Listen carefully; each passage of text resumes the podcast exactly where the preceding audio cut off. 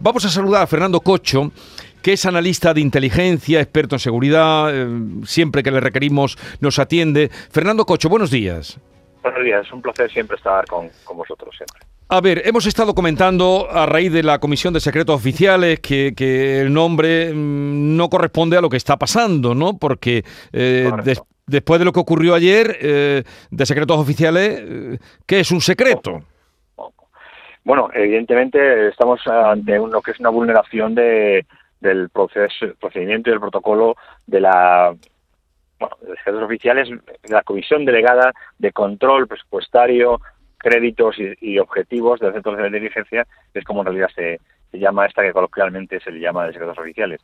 Y ha habido una vulneración flagrante, incluso ha habido políticos ya de un grupo político que ha dicho que va a hacer, va a ejercitar eh, una denuncia ante juzgados por vulneración de secretos oficiales y vulneración de una comisión. O sea que es algo obvio, a mi modo de ver.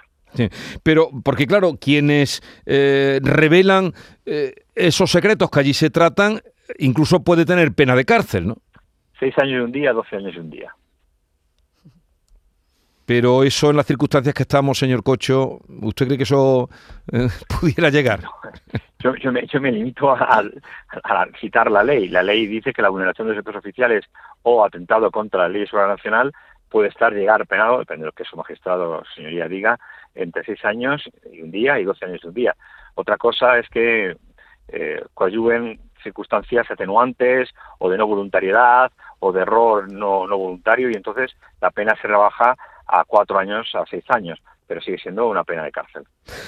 Dudas que nos han surgido, ya les comentaba mm, con mis compañeros, estábamos aquí hablando de, este mm, caso Pegasus, ¿no? Como se ha dado en llamar eh, siempre la mitología eh, a la que echamos mano para estos asuntos. Bueno, el gobierno, nada más vulnerar esos secretos cuando salieron diciendo lo que se había tratado allí, el gobierno mm, se desentendió del espionaje reconocido por la directora del CNI. ¿El gobierno mm, puede estar inalvis de lo que esté investigando el CNI? ¿Debe estar eh, al margen de lo que esté investigando el CNI o tenía que saberlo? Vamos a ver, el procedimiento y el protocolo y las instancias, si lo marca la ley reguladora del CNI, personal estatutario, como su control eh, judicial y control eh, por parte del, Congreso de Diputados establece que el CNI tiene una libertad de solicitud al, magistrado de la Sala Tercera del Tribunal Supremo para sus acciones. Imagínese que usted, la policía tuviera que dar todo el día con, cuenta al Ministerio Interior sobre lo que va a hacer en cada momento. Eso no ocurre así. Evidentemente, el magistrado después da autorización o no autorización y se supone que la directora secretaria de Estado del CNI eh, notificará en algún momento, en alguna reunión, de alguna manera procedimental, a su superior, en este caso el Ministro de Defensa, que está eh, en contacto con Presidencia de Gobierno, la cual le informará pertinentemente de lo más importante que afecta semanalmente, además, de lo más importante que afecta a la seguridad nacional. Puede que no con el detalle, evidentemente, que tiene el Ministerio, de Defensa y, por supuesto, no con el detalle que el servicio eh, establece en sus procedimientos y protocolos de actuación. Pero, evidentemente, en mi opinión, eh, claro que está informado. En su opinión, claro que está informado. Además, esto ocurrió en el año, se espió en el año 2019. ¿Y qué pasa ahora? Porque se ha hablado de 17 personas, 18 con Per Aragonés, para el número que se dio de 63, eh, faltarían 45. ¿Dónde quedan esos 45? Pues esos 45, eh, según el procedimiento y según lo que ha dicho la Secretaría de Estado, director directora del CNI, evidentemente no están bajo, no han estado nunca bajo lo que es la escucha autorizada por el magistrado de la Tercera Tribunal Supremo y, y ahí está el problema.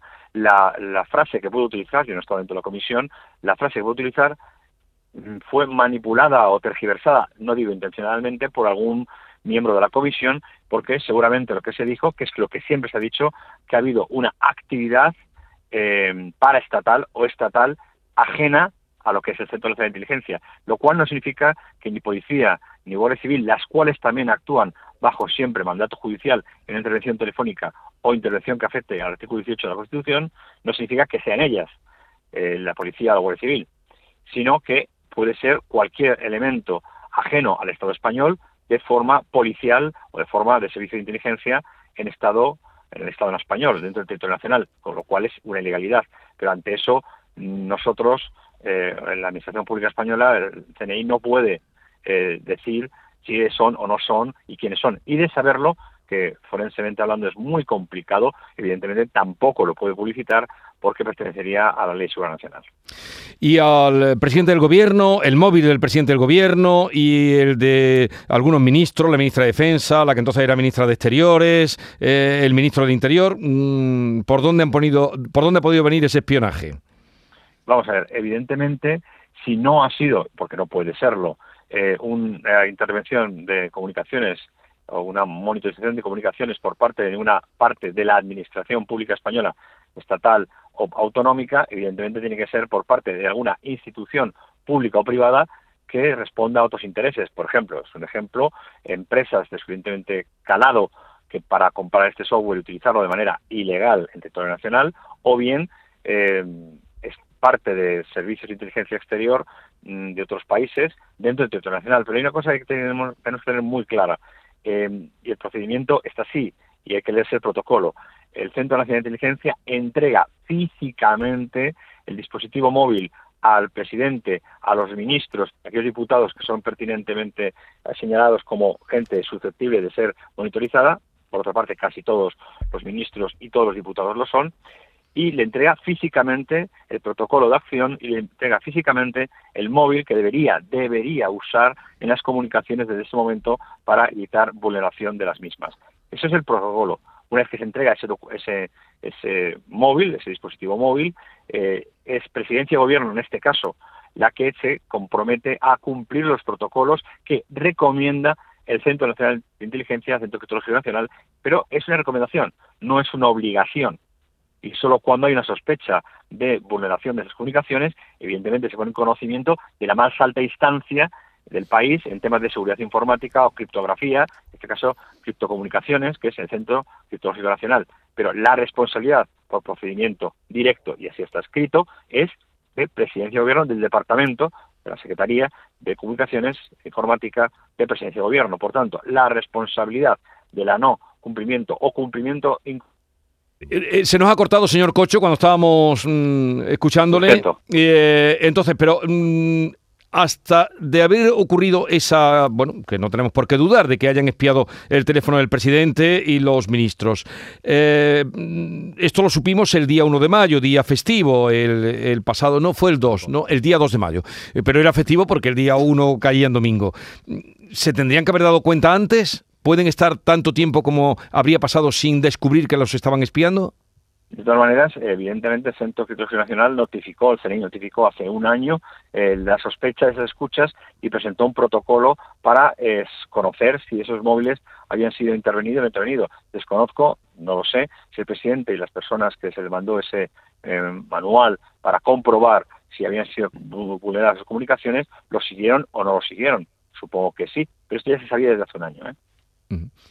Claro, entonces, pero se, se y además se expuso con, eh, con cierta mm, escenografía, ¿no? Eh, correcto. O sea, que, y dice usted que se sabía hace un año. Ayer tuve aquí a un experto también en, seguridad, una persona que trabaja, pero vamos, eh, en lo que es para asesor de empresas y no le cabía en su cabeza que, que mm, no se supiera cuando se espió, ¿no? Con lo que usted me dice ahora, que se sabía Puede que se saberse de manera puntual inmediatamente, pero sí evidentemente en los controles rutinarios casi diarios de actualizaciones de software y monitorización de que se hace a las personas más sensibles del Estado.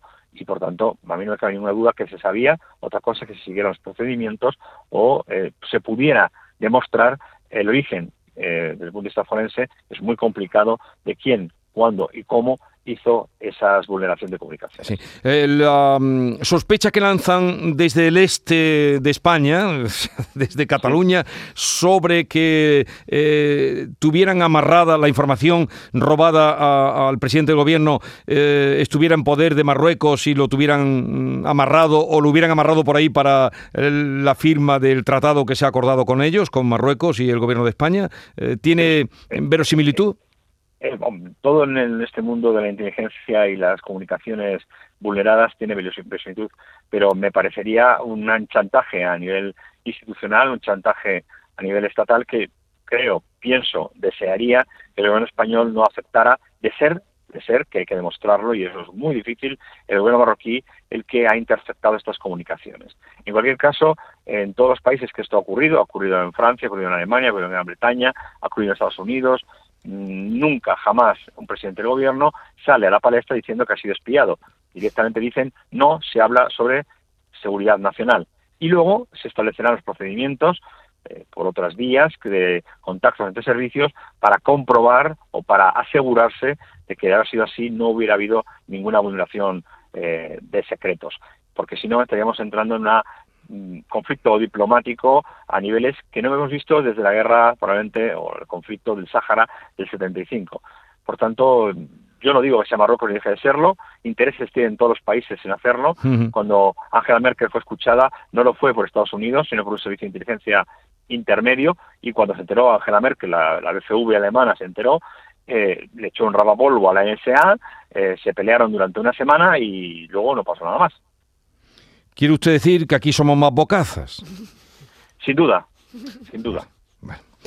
Fernando Cocho, gracias por estar eh, con nosotros una vez más, analista de inteligencia y seguridad. Un saludo y buenos días. Un placer, gracias.